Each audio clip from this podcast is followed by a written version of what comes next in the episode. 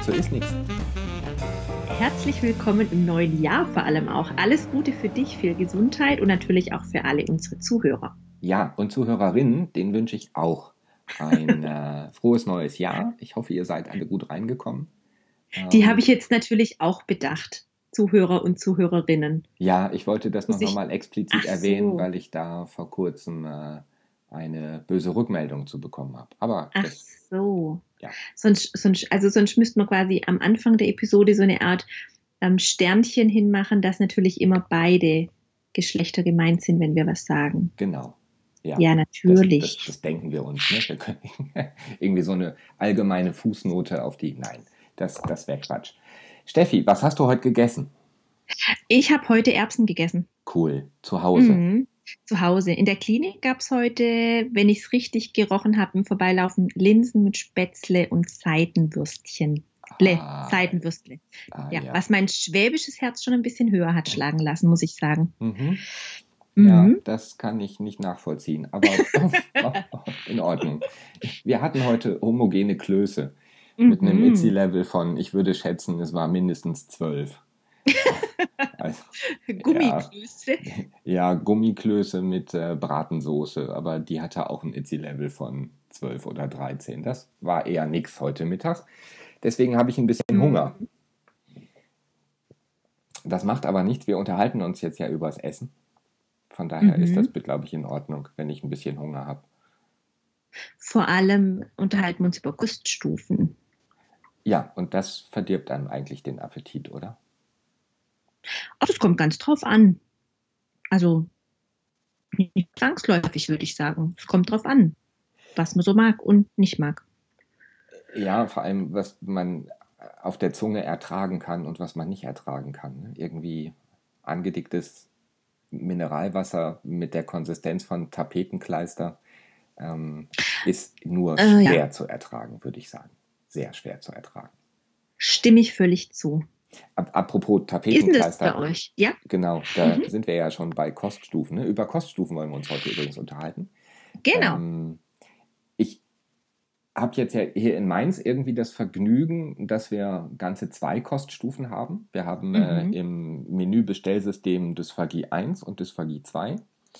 Und mhm. Dysphagie 1 ist so, im Prinzip ist alles homogen. So, so ein Einheitsbrei. Also es gibt Kartoffelpüree, Rührei und Spinat. Mhm. Und morgens gibt es gerne Grießbrei und abends gibt es gerne Grießbrei und äh, Fruchtmus und solche Sachen. Mhm. Das etwas luxuriöser, weiß ich, hatten wir das in Osnabrück. Das ist zwar schon länger her, aber da gab es insgesamt so ungefähr vier Koststufen, wenn ich mich richtig erinnere. So mhm. Koststufe 0 war, Patient kriegt eigentlich nichts zu essen, aber ähm, so fürs Dysphagie-Training gibt es dann irgendwie einen Joghurt oder eine Götterspeise oder ein Fruchtmus. Mhm für die, die schon ein bisschen was essen konnten, gab es Dysphagie 1. Das war auch homogene Kost. Rührei, Kartoffelpüree, Spinat. Oder auch mal Schwarzwurzeln durch irgendeinen so Kauter gepresst. Dann gab es die weiche Kost. Das war irgendwie besonders weich gekochtes kochtes Gemüse und auch oft Kartoffelpüree. Äh, manchmal aber auch weich gekochte Nudeln, nur kein Reis. Und das Fleisch war in der Regel noch passiert. Und mhm. dann gab es Dysphagie 3 das war weitgehend normale Kost, aber eher weich. Also mm. auch kein Reis, ähm, dafür eher weich gekochte Kartoffeln und solche Sachen. Mm. Wie ist denn das bei euch mit den Koststufen? Ähm, relativ ähnlich zu Osnabrück in dem Fall, würde ich sagen. Also wir haben auch drei Stufen, ähm, also was die Speisen angeht. Und ähm, das reicht von äh, Schlucktyp 1 passiert, homogen, so. Ähm, zwei eben auch weiche Kost mit passierten Fleischanteilen und drei sind auch weiche Sachen ohne körnige und fasrigen Anteile, also relativ ähnlich. Aber ähm, was war in oder was ist in Mainz eure zweite Stufe? Also ist es dann homogen oder ganz normal oder? Also die zweite Stufe, äh, so gesehen haben wir gar keine zweite Stufe. Also ah, es gibt okay. einmal Dysphagie 1, ähm, ganz glatt, und das mhm. 2 ist, da gibt es dann morgens und abends schon Toastbrot und mittags äh, mhm. meistens vegetarische Kost, weil sie ist ein, weil wir es nicht so richtig schaffen, das Fleisch zu passieren. Deswegen lassen okay. sie es lieber gleich weg. Ähm, mhm. Mit dem Ergebnis, ist, dass es dann oft irgendwie so Quarkbällchen mit heißen Kirschen gibt oder mm. Kartoffelpüree mit Rührei und Spinat. Mm. Ähm, das ist noch nicht so optimal. Ähm, aber wir arbeiten dran. Ähm, dadurch, dass wir sehr viele Logos in unterschiedlichen einzelnen Kliniken sind, gibt es da Bestrebungen, das ein bisschen zu optimieren. Mm. Und bei den Flüssigkeiten habt ihr da festgelegte Kriterien? ja, äh, das wünschen sich immer ganz viele. Aber mhm. wenn man dann mit einem Konzept um die Ecke kommt, dann, ah, das ist aber so kompliziert. Ja, aber mh, äh, so richtig einfach gibt es nicht. Einfach war, glaube ich, damals irgendwie leicht angedickt, stark angedickt ähm, und richtig heftig angedickt. Oder honigartig, nektarartig, flüssig. Mhm. Ähm, das reicht halt irgendwie nicht. Gerade wenn man sich so überlegt, ne, irgendwie Wildblütenhonig oder ähm, Langnese Kleeblatthonig. Ähm, es sind ja schon unterschiedliche Konsistenzen an sich und was genau ist dann honigartig angedickt. Ja, das stimmt. Ähm, ja. Deswegen mhm. bin ich ja persönlich ganz froh, dass es das ITZI gibt. Mhm. Wir haben da, glaube ich, schon mal drüber gesprochen, zumindest in so einer Randnotiz haben wir es erwähnt. Erwähnt, genau, ähm, ja. Diese sieben beziehungsweise acht Level von ITZI finde ich persönlich mhm. eigentlich ganz gut. Mhm. Soll mal kurz erzählen, was ITZI ist? Ja, mach mal. Also ITZI ist die International Dysphagia Diet Standardization Initiative und das mm, ist quasi so eine Gruppe an ja, internationalen Dysphagie-Experten, die sich ähm, zusammengeschlossen haben, um quasi ein ähm, Einteilungssystem zu generieren. Oder zuerst mal haben sie sich angeguckt, was gibt es denn überhaupt weltweit für Einteilungsformen und wie kann man das ähm, vereinheitlichen, so dass wenn, egal wo man Dysphagien therapiert auf der Welt oder mit, mit äh, Diätleveln zu tun hat auf der Welt, von einem IC-Level 5 spricht, dass jeder weiß, damit ist genau diese Konsistenz gemeint. Und das haben die eben versucht und haben da ein sehr anschauliches ähm, Schema auch dazu entwickelt. Und wie du eben schon gerade gesagt hast, teilen die die ähm, Nahrungsmittel und die Flüssigkeiten in acht Stufen ein, von 0 bis 7. Und ich finde es ganz interessant bei denen. Deswegen habe ich dich vorhin auch nochmal explizit nach den Flüssigkeiten bei euch gefragt, ähm, weil das ja oft so als zwei verschiedene komplett unterschiedliche Systeme eigentlich gehandelt wird. Also man teilt die Nahrungsmittel ein und dann teilt man auf der anderen Seite die Flüssigkeiten ein. Ja. Und ich finde es sehr charmant ähm, gelöst bei IC, dass es quasi eine Skala gibt, die beides abdeckt. Und die decken quasi ähm, Flüssigkeiten ab, ähm, dünne Flüssigkeiten, also Wasser beginnt bei dem IC-Level 0 und dann ähm, steigert sich das ähm, bis hin zu Level 7 und das sind dann die ähm, regulären Nahrungsmittel, also Vollkost im Prinzip. Das richtig feste, ne? genau. Aber genau. das macht ja eigentlich auch Sinn, wenn ich mir überlege, ich habe irgendwie eine Cremesuppe, die wird mhm. ja tendenziell eher als Speise wahrgenommen und ist mhm. sie ja mhm. eigentlich auch. Zwar mit einem hohen Flüssigkeitsanteil, aber die hat doch ungefähr dieselbe Konsistenz wie mittelmäßig angedickter Nektar. Mhm. Ja, genau. Und was ich eben bei der ITZI-Einteilung auch noch ähm, gut finde, ähm, die haben, weil es eben in verschiedenen Ländern auch unterschiedlich gehandhabt wird, also man merkt das ja auch schon in Deutschland. Also wenn ich mich mit einem Kollegen unterhalte, wo ein Patient von uns hingeht und ich erzähle dem, naja, im Moment gerade ähm, Schluckform 2 oder 3, muss man immer erklären, was das denn gerade bedeutet. Mhm. Und ähm, das ist ja in Deutschland schon so unterschiedlich, dass es manchmal mit Zahlen umschrieben wird, manchmal mit Buchstaben umschrieben wird, manchmal mit Kürzeln umschrieben wird ja. und da überhaupt gar keine Routine gibt oder gar keine einheitliche Beschreibung. Und die, ähm, die ITZI-Gruppe, die haben jetzt quasi eben Zahlen genommen von 0 bis 7 und haben aber jede, jede Konsistenz oder jede ähm, Einteilung nochmal mit einem Farbcode hinterlegt. Und ich weiß nicht, ob das quasi aus einem bestimmten Land kommt, dass es da eben mit Farben eher, ähm, das sind, ja, da müsste ich jetzt spekulieren, ob das in Japan so ist, dass eben diese, diese Kostformeinteilungen über Farbcodes läuft. Mhm. Auf jeden Fall, dass es eben auf verschiedenen Ebenen ganz klar ist, das ist jetzt die und die Kostform. Und im Prinzip muss man sich das vorstellen. Man kann auch auf der Internetseite von ITSI ähm, sich das alles kostenfrei anschauen, runterladen und so weiter. Das ist ähm, itzi.org, also iddsi.org. Und wie zwei Dreiecke, die mit den Spitzen quasi so ähm, aufeinander zuzeigen. Und die, ähm, die vorletzte Flüssigkeitsstufe, also ähm, wahrscheinlich hätte man früher gesagt nektarartig angedickt, also so ja überwiegend dick, moderat angedickt, entspricht genau der dünnsten Stufe der festeren Konsistenz, nämlich IC Level 3. Also es gibt quasi zwei Stufen, drei und vier, die sowohl Flüssigkeiten als auch feste Speisen repräsentieren mhm. auf dieser Skala. Und das finde ich eigentlich ganz nett gemacht was, was ich an Itzy grandios finde, ist, dass sie wirklich international sind. Mhm. Also, ähm, und ich glaube, daher kommt auch die Idee mit den Farben. Dass man, man muss, wenn man über Dysphagien redet oder über die Behandlung von Dysphagie-Patienten, sich ja schon auch überlegen, wie wird das so in anderen Ländern gehandhabt. Mhm. Sind da akademische Sprachtherapeutinnen an der Therapie beschäftigt? Oder ähm, wer reicht den Patienten das Essen an? Mhm. Ähm, wie ist es bei manchen Patienten, die zu Hause versorgt werden? Da ist man manchmal mit der Schriftsprache und auch wenn man ähm, versucht, das mit Zahlen zu kodieren, ähm, aufgrund unterschiedlicher Schriften, unterschiedlicher Bildungsgrade, mhm.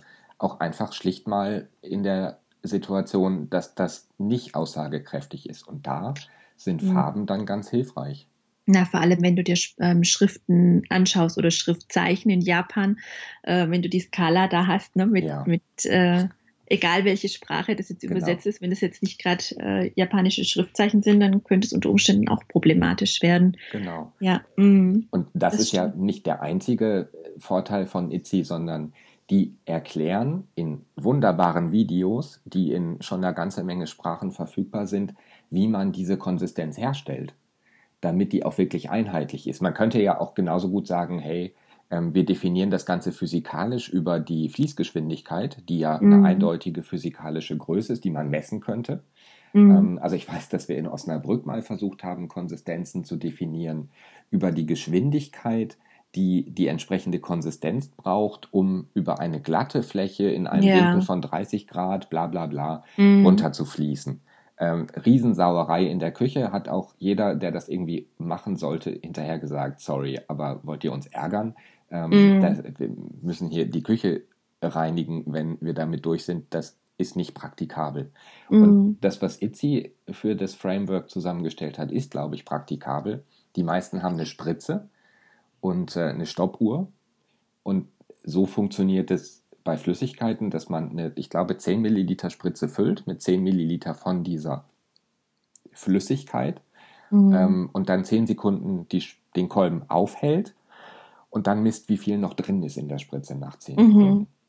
Genau, und das dann, kann man dann einteilen. Dann kann mhm. man ablesen, welches, welches Flüssigkeitslevel das gerade ist. Bei der festen Kost bin ich gerade nicht, oder bei den Speisen bin ich gerade nicht genau im Bilde, was da offizieller Stand da gibt's, äh, da gibt's zum einen den äh, Fork-Test, also wo man quasi mit der Gabel ähm, schaut, bleibt die Kost auf der Gabel liegen oder tropft es quasi zwischen den Zinken Zacken durch. Ah, okay. Genau. Das kann ähm, aber nicht ähm. das Einzige sein, weil in, in China zum Beispiel hat man keine Gabeln. Ähm, das das gibt es auch mit Stäbchen. Also okay. ähm, man muss, kann sich die Videos anschauen. Also ich habe mir die mal angeschaut und es gibt es auch, ich glaube, für verschiedene Kulturen schon angepasst. So. Ja, das, weil das ja. ist ja der Plan, deswegen dieses mhm. international.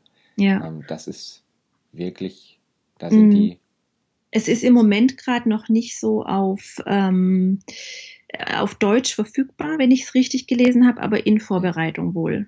Ja, ähm, es sind verhältnismäßig wenig Deutsche beteiligt. Also, naja, ähm, ähm naja, also diese, diese Übersetzungen hatten sie ja explizit geöffnet. Äh, da konnte man sich ja, da konnte sich jeder dran beteiligen. Also die sind wirklich offen für Unterstützung und für Mitarbeit. Und ähm, genau, das war quasi eine Zeit lang geöffnet. Da konnte mhm. man sich bewerben, dass man das gerne übersetzen würde. Und ähm, genau, und ich denke, sie haben für relativ viele Sprachen jetzt schon äh, Freiwillige gefunden. Ja. Oder auch schon vollständig übersetzt. Das, genau. Also wir, verlinken itzi.org und was richtig cool ist, aber das ist, glaube ich, auch mehr mein, mein privates äh, Nerd-Herz, was da spricht. Es gibt mhm. von Itzi sogar eine App für, Smart, für ah, Smartphones okay. und für Tablets, auf denen man dann direkt quasi auf die Videos zugreifen kann. Mhm. Ähm, das ist deswegen ganz praktisch, weil man dann keine Internetverbindung braucht, wenn man jetzt bei einem Patienten irgendwo ähm, auf dem Land ist, wo Internet vielleicht noch ein bisschen langsam ist, kann man mit den Angehörigen trotzdem sich die Filme angucken. Mhm. Ähm, das ist ziemlich praktisch eigentlich. Also ich, ja, also ich, ich habe es jetzt quasi in, in täglichen, in meiner täglichen Arbeit nicht angewendet. Also wir haben EC auch nicht implementiert bei uns ähm, bis jetzt. Ich weiß auch nicht, ob das kommen wird. Mhm.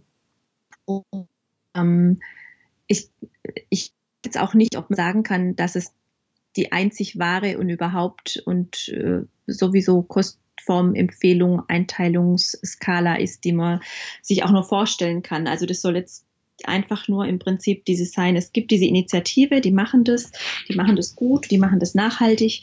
Ähm, schlussendlich muss man sich ja oder müssen wir uns ja sowieso erstmal äh, äh überlegen, äh, wann wenden wir für wen überhaupt ähm, die Ad-Empfehlungen mhm. an oder Kostform-Empfehlungen ja. an und warum tun wir das und wie tun wir das.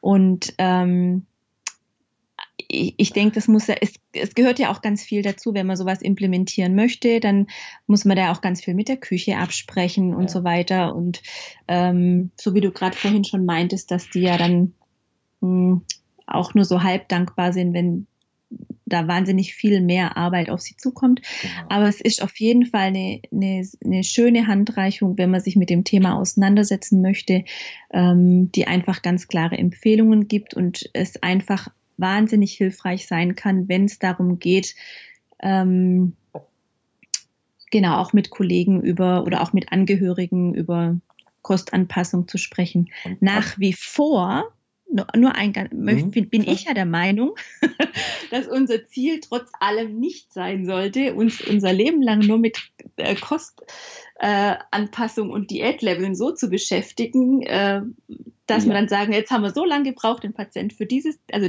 dieses Diätlevel ja, auszuklabüsern.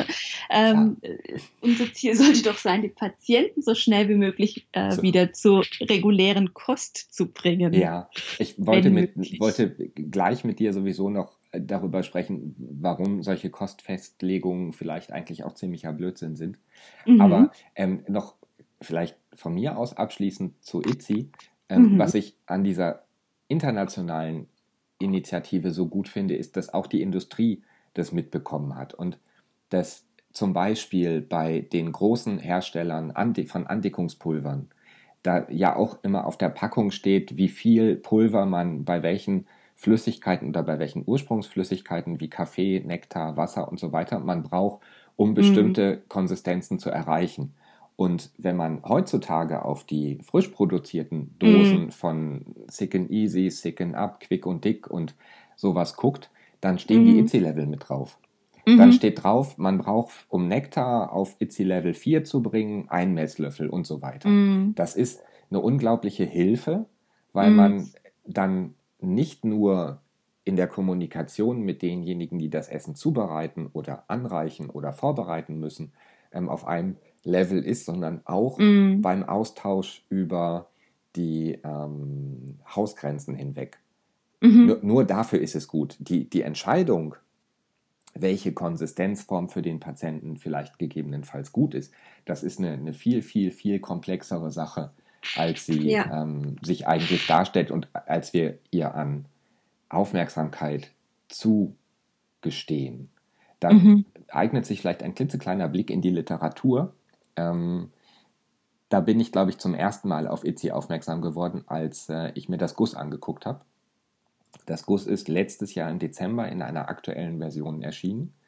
Das äh, Gagging Swallowing Screen von Michaela Trappel und ähm, äh, Trappel minus Grundschober, Entschuldigung, Michi. Ähm, da standen bisher so Empfehlungen drin, wie man den Patienten ernähren kann, je nachdem, wie viele Punkte er im Guss erreicht hat.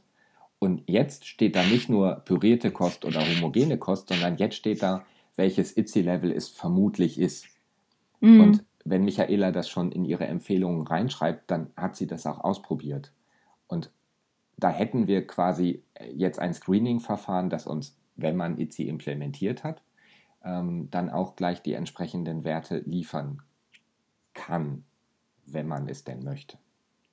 Mhm. Also das Guss kümmert sich schon ein bisschen um unterschiedliche Konsistenzen, wenngleich es da auch sonst ganz grundsätzlich erstmal nur die Unterscheidung zwischen pürierter Kost und homogener Kost gibt. Und wenn man weiter guckt in, den, ähm, in der Literatur, dann sind mir noch die Leitlinien der DGN, der Deutschen Gesellschaft für Neurologie, ähm, untergekommen, in denen auch etwas über Konsistenzen gesagt wird, vor allem aber über die Konsistenz von Flüssigkeiten. Und die kennen und benennen sie als dünn, dick und ultradick.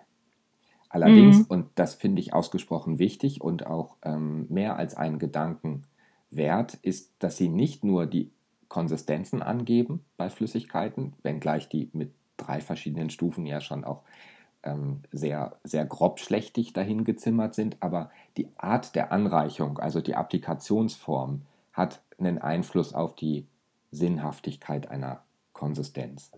So ist es denen wichtig, dass man unterscheidet, auf welche Art man dem Patienten die Konsistenz anbietet. Mit mhm. Löffel oder Glastasse oder mit Halm und so weiter. Mhm. Und ich glaube, dass das ein wichtiger Aspekt ist, den man bei der Entscheidung, welche Konsistenz kann der Patient, gerne mal aus dem Blick lässt.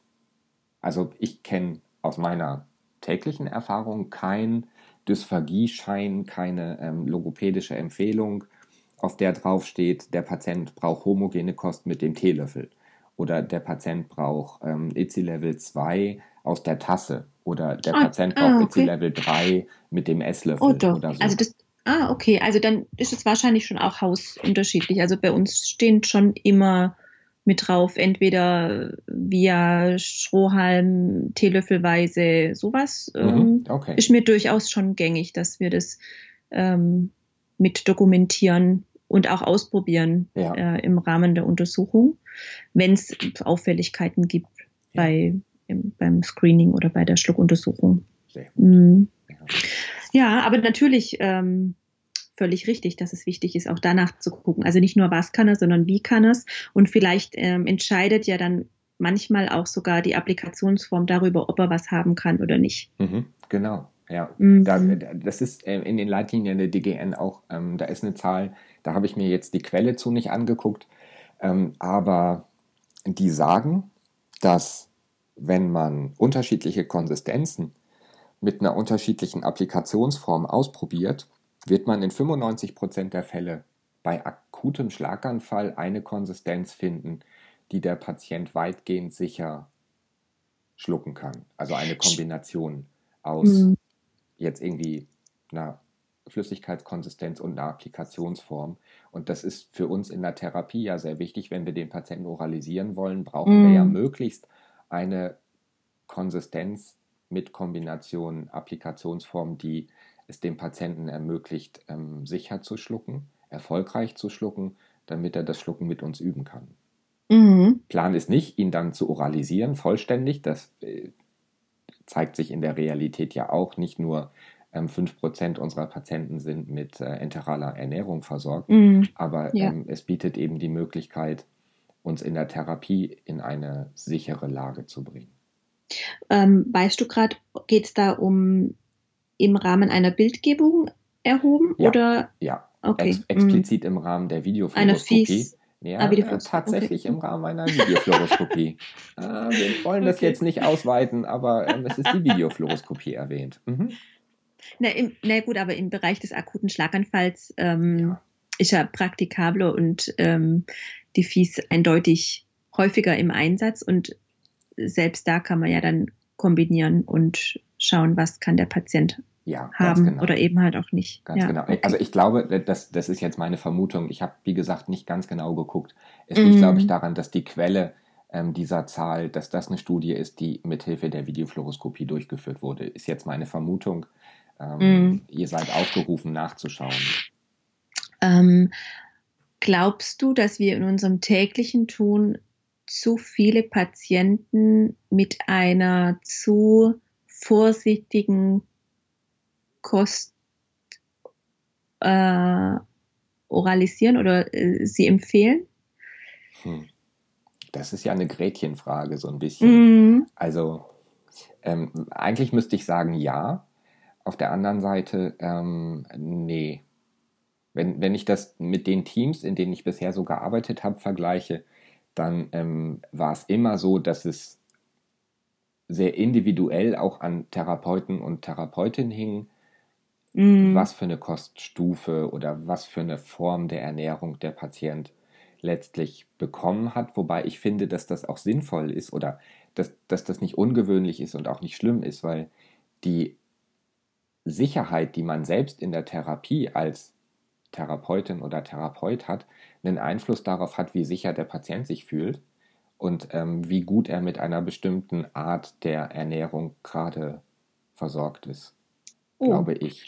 Hm, das weiß ich nicht, aber ich, also es ist sicherlich ein Unterschied, ob es da um zwei, drei Tage Akutstation Krankenhaus geht, wo ja, man einfach sagt, okay, okay, ich bin jetzt mal ein bisschen vorsichtiger, wobei da auch wieder die Frage ist, um wen geht es hier eigentlich? Hm. Ähm, oder ob es um einen Patient geht, der aus einem gewissen Sicherheitsgedanken des der Therapeutin, Therapeuten ähm, einfach über lange Zeit ähm, mit zum Beispiel passierter Kost ernährt wird, ähm, obwohl es vielleicht gar nicht bräuchte. Ja, ja, das stimmt, das stimmt, das stimmt. Da mag man nur an GBS-Patienten denken, die vielleicht eine Trachealkanüle haben, weil sie beatmet waren, aber ja, wenn sie gut versorgt sind, keine Schluckstörung haben. Und äh, warum sollen die nicht Milchreis mit heißen Kirschen essen können? Ja, ganz, ganz generell. Also, also ich meine, ich habe wirklich schon ganz oft Patienten ähm, gesehen, die dann auch im Rahmen der Ambulanz kamen oder wie auch immer oder, oder stationär kamen, die über einen sehr, sehr langen Zeitraum einfach eine bestimmte Kostform haben oder, äh, bekommen haben oder gar nichts bekommen haben. Mhm. Ähm, äh, aus, ja, warum? Also, wo man dann auch denkt so, naja, also geht's da jetzt, also ist diese Kostempfehlung entstanden aus dem Gedanken, dann mache ich nichts falsch mhm. ähm, und lieber, lieber quasi ähm, lieber mit einer vielleicht geringeren Stufe oralisieren, wie ein Risiko einzugehen. Wobei dann die Frage ist, ist es, ist es nicht auch falsch, wenn man jemandem monatelang oder je nachdem, wie lang äh, Lebensqualität nimmt, ähm, aus einem vermeintlichen Sicherheitsgefühl heraus, hm, muss man auf jeden Fall schon auch gut drüber nachdenken. Und da nee, kann man dann. Ich glaube, da muss man gar nicht drüber nachdenken. Also wenn man dem Patienten nur aus einem ganz, ganz, ganz individuellen, persönlichen Sicherheitsgefühl heraus ähm, nichts zu essen anbietet oder die definitiv falsche ähm, Form der Ernährung, dann hat man was falsch mhm. gemacht und dann ist man nicht gut. Ja. Und dann kann man unter Umständen auch den ein oder anderen Patient verstehen, der sagt, äh, naja, nee, also eigentlich möchte ich jetzt lieber doch mal wieder einen Kartoffelsalat essen oder was auch immer. Und, äh, keine Ahnung. Und, und, und das, das, bringt uns ja, bringt das, uns ja zur nächsten tut, ne? Frage. Genau, genau. Bringt ja. uns ja zur nächsten Frage.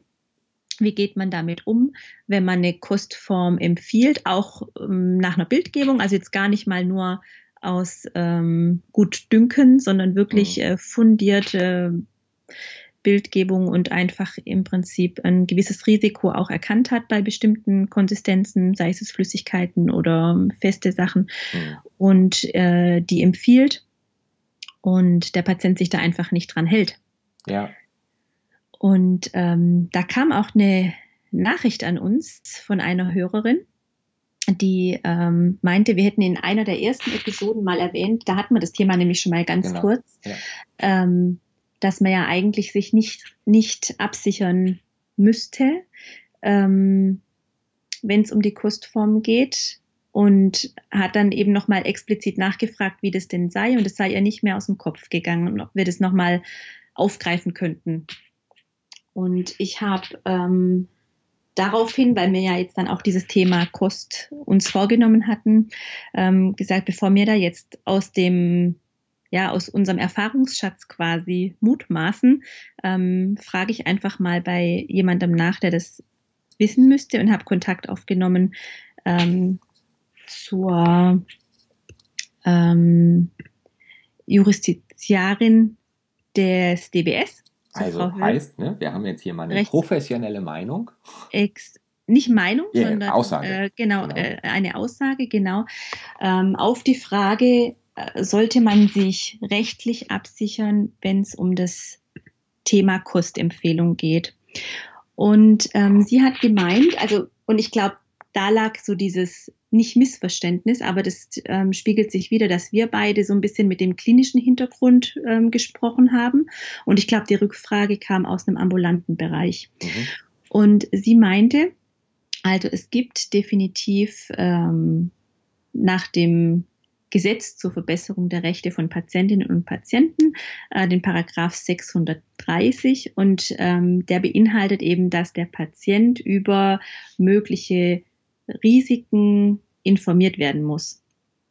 Ähm, das tun wir ja sowieso in unserem täglichen Arbeiten, das tun wir auch mit, ähm, mit Angehörigen und so weiter. Und sie meinte, es ist definitiv der sicherere Weg, wenn man das tatsächlich schriftlich macht. Und ähm, das muss jetzt nicht ein Schriftstück sein, wie es ja dann oft auch diskutiert wird, dass man Patienten unterschreiben lässt, dass sie entgegen der Empfehlung der Therapeuten Dinge essen. Mhm. So muss es gar nicht sein, aber einfach sie aufklären, ähm, dass eine Schluckstörung vorliegt, die mit gewissen Risiken verbunden ist, sind, ist. Mhm.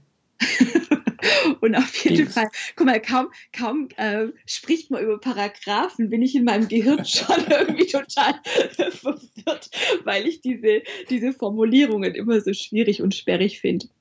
Auf jeden ja. Fall ähm, im Prinzip so eine Art Formblatt zu machen, äh, die dann schon auch im besten Fall individuell die Schwierigkeiten des Patienten aufgreifen und ähm, im ambulanten Bereich am besten auch das ähm, dass man erkennen kann, wo es herkommt, also entweder das Logo der Praxis oder den Namen draufschreiben und ähm, am besten auch noch ein Datum draufschreiben, wann man das übergeben hat oder mhm. wann, wann man es eben, wann man die Patienten oder Angehörigen informiert hat.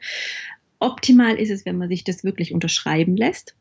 Mhm. Ähm, aber wichtig ist auf jeden Fall, ähm, dass man es aushändigt in schriftlicher Form und dann in der eigenen Dokumentation auch festhält, ähm, wann man die schriftliche Information rausgegeben hat. Damit ist man auf jeden Fall auf der ganz sicheren Seite. Wobei ich ja nach wie vor der Meinung bin, dass wir Logos, ähm, wir Therapeutinnen und Therapeuten nicht diejenigen sind, die Kostformen festlegen. Ähm, also, also, in der Realität schon, aber ja, eigentlich. Wir empfehlen. Wir, wir empfehlen. empfehlen das bestenfalls. Genau. genau. Genau, wir empfehlen. Aber es liegt ja auch, es ist ja auch genau das, was, was da passiert. Du empfiehlst eine Kostform, weil du sagst, bei der Schluckstörung ist ein gewisses Risiko vorhanden, mhm. wenn man sich nicht daran hält unter Umständen. Ich meine, das kann ja auch gut gehen. Also so. Und deswegen, es ist eine Empfehlung und die Information, dass eben, äh, wenn man sich nicht an die Empfehlung hält, ähm, es mit Risiken einhergehen kann. Mhm. Unter Umständen kann auch was geschehen, wenn man sich an die Empfehlung hält. Je nachdem, wenn sich die Umstände ändern oder was auch immer. Keine ja. Ahnung. Also, also, also so. so. eine, so eine generelle Patienteninformation quasi über Dysphagie. Was bedeutet das? Was ähm, sind die Risiken überhaupt bei der Nahrungsaufnahme bei einer Schluckstörung, egal jetzt wie, wie schwer die ausgeprägt sein mag? Sowas wäre, glaube ich, sinnvoll, oder? Genau, also so wie ich es verstanden ja. habe, handelt es sich tatsächlich um so eine, so eine Art Informationsblatt, mehr oder weniger, wo eben draufschreibt, äh, draufsteht, äh, dass eine Dysphagie vorliegt oder eine Schluckstörung, vielleicht auch mit den verschiedenen Möglichkeiten der Nahrungsmitteleinteilungen mhm. oder so, was, was ist schwierig, was ist, was ist ähm, gut möglich, ähm, aber schon mit einem dem, mit dem Namen des Patienten drauf, dass ja. es schon so ein bisschen individualisiert ist, dass man erkennt, okay, das gilt jetzt für diesen Patienten. Ja, okay. Und ähm, das ist eben für die ambulanten ähm, Bereiche einfach wichtig, weil da jeder Therapeut eigenverantwortlich handelt. Und das ist der Unterschied zum klinischen Bereich. Und deswegen ähm, kommt da dieser Begriff Empfehlung auch nochmal mit rein. Mhm. Im klinischen Bereich ist es ein bisschen anders. Da ähm, herrscht ja das Delegationsverfahren quasi. Und äh, die Therapeuten handeln ja auf Anordnung des Arztes. Klar, in der Praxis auch, auf Rezept, aber ja. in der Klinik ist es nochmal so, dass man da als Therapeut ähm, quasi mit der, mit der Klinik selber absprechen muss, wie läuft denn da dieses Aufklärungsverfahren mhm, ab. Da ja. dann klinikinterne Regeln und so weiter. Und ähm, das, ähm, die, das steht aber in einem, im Fall der Fälle, wenn da irgendwie was wäre, immer noch der Arzt und die Klinik vor dem Therapeut, ja. was, die Haft, was die Haftung angeht. Und äh, da muss man natürlich individuell auch regeln, wie dokumentieren wir Aufklärung, wie dokumentieren wir, wenn sich Angehörige nicht dran halten, weil sie irgendwelche Dinge von zu Hause mitbringen, die der Patient nicht äh, haben soll oder mhm. nicht haben kann. Das muss schon auch dokumentiert werden, aber es ist schon nochmal ein Unterschied im, was so die, die, den, den rechtlichen Hintergrund angeht. Ja. Und deswegen ist es auch wichtig für alle Therapeuten, die äh, aus einer Praxis heraus eine Klinik versorgen, ähm, das individuell mit den Kliniken zu regeln, äh, bevor der Behandlungsvertrag läuft oder je, je nachdem, wer hat die Verantwortung der Informationspflicht Aha. der Weitergabe. Genau, also wenn jemand in der Praxis angestellt ist oder Praxisinhaber ist und ein, von extern eine Klinik versorgt, mit der Klinik absprechen, wer, haft, also wer ist dafür verantwortlich, dass der Patient aufgeklärt ist. Ja. Da genau. wäre es doch schön, kleiner Anruf an die Verlage. Ähm, es gibt so viele Informationsblätter, so die, die blaue Reihe zum Beispiel, ne, beim, beim Schulz-Kirchner Verlag oder ist das Schubi? Mhm. Nee, Schulz-Kirchner. Die in Informationen ähm, zusammenfassen für Patientinnen und Patienten mit Trachealkanüle, mit Dysphagie, mit Morbus Parkinson und so weiter. Wenn die so eine Handreichung zusammenstellen würden, irgendwie auf der ersten Seite dann aber blanko mit Eintragungsmöglichkeiten für Name, wann hat das Gespräch stattgefunden und ähm, so einen kleinen Platz für einen Praxisstempel, ähm, dass man dem Patienten quasi eine allgemeine, verständlich formulierte Erklärung mitgeben kann, die er sich zu Hause auch nochmal durchlesen kann, wo dann aber auch direkt da drin dokumentiert wird, hier, wir haben dir die Informationen gegeben. Ähm, ein Stück weit ist es aber deine Verantwortung, lieber Patient, mhm. ähm, dich auch dran zu halten. Wir zwingen Oder, dich nicht, aber ähm, du weißt jetzt über die Risiken.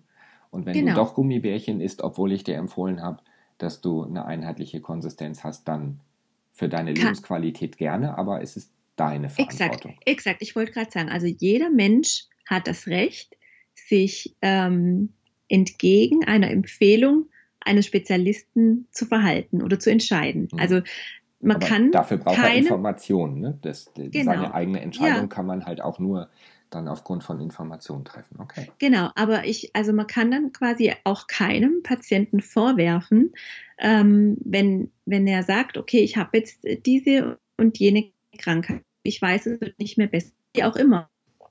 Bleibt ja jedem selber überlassen. Also hm. jeder Patient, der das selber kann, darf sich äh, quasi einer Empfehlung ja, widersetzen auf eigene Verantwortung. Klar. Und genau, und das muss dann aber nicht mehr dokumentiert sein. Also es muss quasi nicht unterschrieben werden, äh, wenn ich das richtig verstanden habe, ähm, entgegen der Empfehlung von hm.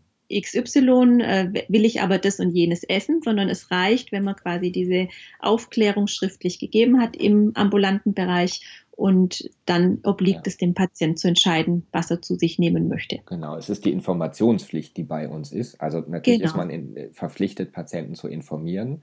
Mhm. Ähm, ich bin ja sowieso der Meinung, dass es sinnvoll ist, Patienten möglichst zu einer gewissen Autonomie zu erziehen, ähm, weil noch ganz viele andere Entscheidungen ja auch von Patienten getroffen werden können oder sogar müssen. Aber ähm, mhm. die, die Informationen des Patienten und ihn in die Lage versetzen, Entscheidungen auch selber zu treffen, ihn über Risiken aufzuklären. Das ist wichtig.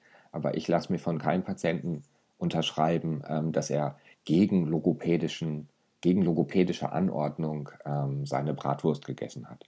Sondern mhm. ich lasse mir unterschreiben, jetzt nach, nach der Information, ähm, der Patient weiß, dass Dysphagie mit einem Risiko einhergeht. Die sind definiert. Und mhm. äh, das Ziel meiner Therapie ist, ihn zu verbessern, mhm. ihn in seiner Lebensqualität zu optimieren und ihn auch in der Nährstoffversorgung zu optimieren. Ähm, genau, Punkt. Ja. Ja, das ist, glaube ich, eine schöne Lösung eines Problems.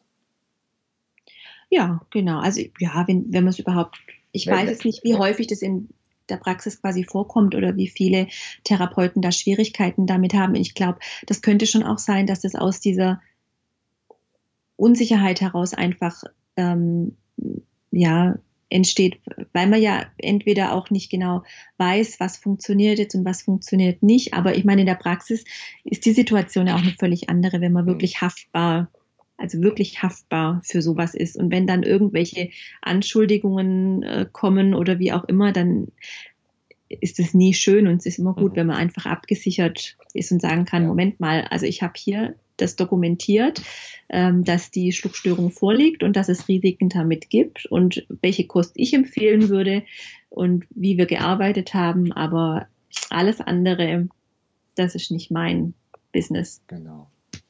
Ja. Mhm.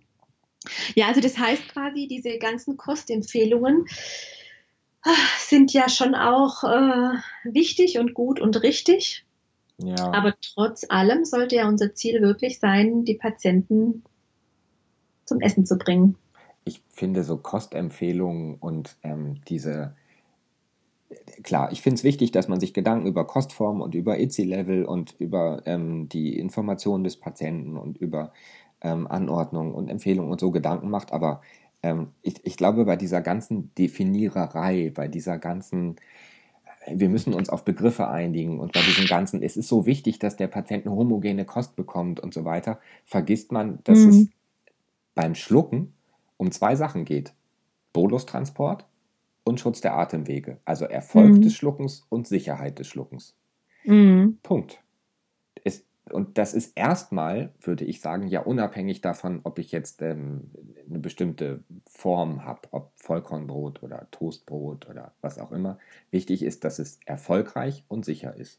Mhm. Und man darf sich, finde ich, immer mal wieder so auf diese beiden Punkte zurückbesinnen, gerade bei Schluckuntersuchungen, egal ob jetzt klinisch oder bildgebend, dass man das im Blick behält. Und das Ergebnis kann nicht irgendwie sein, der Patient braucht homogene Kost, sondern das Ergebnis sollte, finde ich, optimaler sein. Ähm, bei einer bestimmten Konsistenz ist die Gefahr am geringsten und der Bolustransport für den Patienten am leichtesten. Und da muss man dann mehrere Sachen ausprobieren, mehrere Speisen und auch Getränke. Also du meinst quasi, dass der Fokus nicht so sehr auf der Kostform als solches liegen sollte, sondern individuell ja. bei den Fähigkeiten des Patienten liegen genau. sollte. Also ja. man teilt quasi nicht die, man sollte nicht die Patienten verschiedenen Kostformen zuteilen. Nee, genau, sondern, sondern die Zuordnung ist, ich habe einen mm. Patienten und dann suche ich eine passende Kostform. Und mm. ich packe den Patienten nicht in eine Schublade, die Dysphagie 1, 2, 3 heißt. Mm. Ja. Das kann ja durchaus sein. Ich kenne Patienten, die ähm, haben über den Tag immer mehr Schwierigkeiten mit dem Schlucken. Also Patientinnen und Patienten mit amyotropher Lateralsklerose zum Beispiel sind morgens ja teilweise vielleicht noch ganz gut. Morgens können sie ein Brötchen essen, aber abends geht dann halt nichts mehr. Mhm. und wenn man dann sagt, ja, aber wegen der Sicherheit brauchen sie homogene Kost, warum muss der arme Mensch dann morgens Grießbrei schlucken? Mhm. Obwohl noch ein Brötchen geht. Ja, ja, ja. Das wird halt im klinischen Setting, also das ist ja auch viel mit Logistik verbunden und mit ja, Pflege, ja. wie auch immer. Aber ja, natürlich gebe ich dir. Klar, gibt es da Schwierigkeiten, dass wenn, wenn man das irgendwie, wenn man das versucht, irgendwie in welche mm. Standardformulare zu bringen, ähm, mm. und wenn man sich mal anguckt, wie Pflegekräfte ähm, die Nahrungsaufnahme dokumentieren, dann ist das irgendwie ähm, bestenfalls DIN A8 oder DIN A9, mhm. was man da an Größe zur Verfügung hat. Mhm. Ähm, da kann man solche ausführlichen Dinge nicht reinschreiben. Da ist es besser, wenn da irgendwie steht Dysphagie 3 und dann kriegt der Patient mhm. das halt. Klar. Ja, es sollte tatsächlich auch nicht so sein, dass eben aufgrund von Kapazitäten, von mhm. ähm, wie auch immer ähm, Personalmangel oder Zeit oder Ressourcen ähm, dann eben auf eine Kost zurückgegeben wird, äh, zurückgegriffen wird, die unter Umständen einfach schneller gegeben werden kann oder ähm, ja, wo man einfach weiß, okay, da hatten wir eben in zehn Minuten das Mittagessen verabreicht und nicht genau. ähm, vielleicht in 20 Minuten, ja. obwohl es der Patient könnte und auch gerne machen würde. Ne? Genau, weil das, das ist nicht dies, ja. das Ziel von Koststufen, sondern ein mhm. erfolgreicher Bolustransport und ein sicherer Bolustransport. Mhm. Ja, ja, ja. Und genau. Ne, dann, dann kommen noch die Sachen mit Tabletten dazu. Ja, und, ähm, dann wird es halt noch komplizierter. Mhm. Und dann schreibt man im Prinzip einen Roman, um eine, ja. sehr individuelle Kostform festzulegen. Mhm. Und dass, dass das nicht praktikabel ist, sehe ich irgendwie auch, aber sich jetzt deswegen nur auf irgendwie drei oder vier ähm, Koststufen festzulegen, finde ich ein bisschen zu wenig. Ein ganz kleines bisschen mehr Individualität wünsche ich mir für die Patienten schon. Das mit den Tabletten finde ich ganz interessant. Ähm, ich glaube, das wird auch äh, da könnte man sich auch noch mehr damit beschäftigen. Ne? Also wie kann, können Tabletten verabreicht werden? Also ich, welche Tabletten können überhaupt in welcher Form verabreicht werden, ohne mhm. dass sie ihre Wirkung verlieren, dass sie da wirken im Körper, wo sie dann auch wirken sollen und so weiter. Ja. Ähm, da beschäftigen wir uns eigentlich auch zu wenig damit, äh, welche Tabletten jetzt wie ähm, ja, zu geben sind. Das, also, das fängt damit an, dass man bei einer normalen Schluckuntersuchung, also jetzt bei einer klinischen vielleicht gerade nicht, aber bei einer bildgebenden Schluckuntersuchung sollte man Tabletten ausprobieren, mhm. damit man weiß, wo die hängen bleiben. Also ich habe schon so manchen mhm. Parkinson-Patienten irgendwie in einem Off zu einer Schluckuntersuchung gehabt. Und ähm, sobald man hinter dem Gaumsegel einen Blick auf den Valikularbereich hat, wusste man, warum der im Off ist. Mhm. Weil da mhm. immer noch die Tablette klebte. Mhm. Und man irgendwie dachte, okay, wäre die im Dünndarm angekommen, dann wäre der Patient jetzt nicht im Off. Mhm. Ähm, oder eine andere Geschichte, dass wenn man irgendwie feststellt, dass der Patient keine Tabletten schlucken kann, dann ist das die Konsequenz ganz oft, das habe ich zumindest erlebt, die Tabletten werden gemörsert. Mhm. Ähm, und wenn man dann mal jemanden fragt, der sich damit auskennt, also Mörser, man ist ja im Prinzip den Herstellungsprozess von Medikamenten. Das dürfen keine Ärzte, das dürfen noch für weniger Pflegekräfte und erst recht dürfen das nicht Therapeuten. Das machen Apotheker. Und mhm. wenn man die dann fragt, darf man das überhaupt mörsern, dann sagen die oft, mm, nein, auflösen.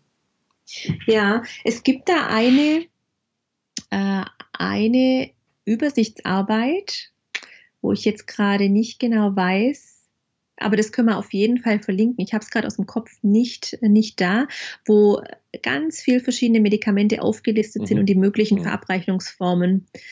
Ähm, ich meine, die Frage ist dann, wer nimmt, macht sich die Mühe, hat die Zeit, da jedes Medikament nachzuschlagen, wie man es verabreichen kann. Aber eigentlich ja. müsste man sich da wirklich hinsetzen und das ähm, durch durchbesprechen. Da, dazu kommt, dass ja. manche L-Dopa-Tabletten zum Beispiel, die aufgelöst werden müssten und die nicht gemörsert werden dürfen, dass die ungefähr ähm, eine Stunde brauchen, bis die aufgelöst sind.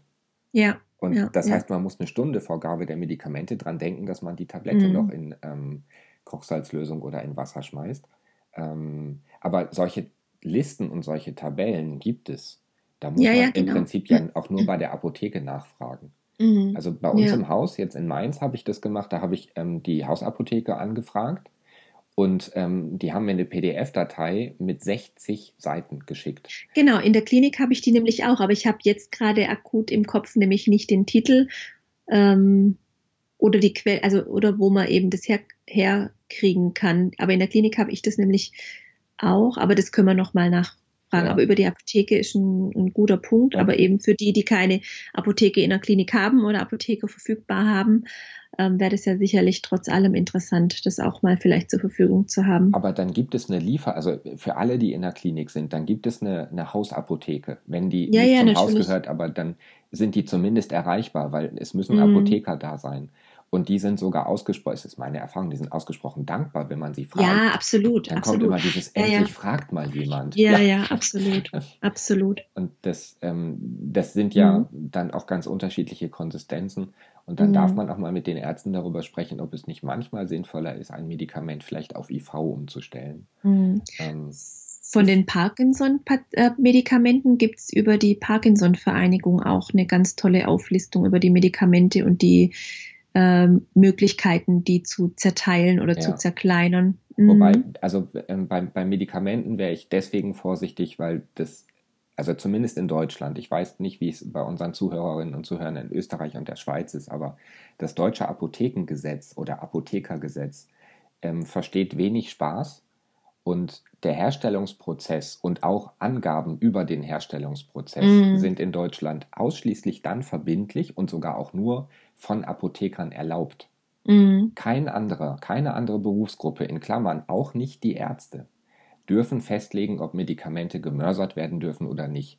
Das ist denen schlicht nicht erlaubt. Das ist ganz naja, eindeutig klar. in Deutschland ausschließlich den Apothekern erlaubt. Ob sie es dürfen, das ja, aber wenn quasi wenn in der, ähm, wo auch immer steht, dass sie zermörsert werden dürfen, dass sie in dieser Form gegeben werden, das können Ärzte doch schon anordnen, oder? Wenn, also, wenn diese Angabe, dass das gemörsert werden darf, von einem Apotheker kommt. Mhm. Ähm, nicht die Herstellerangaben.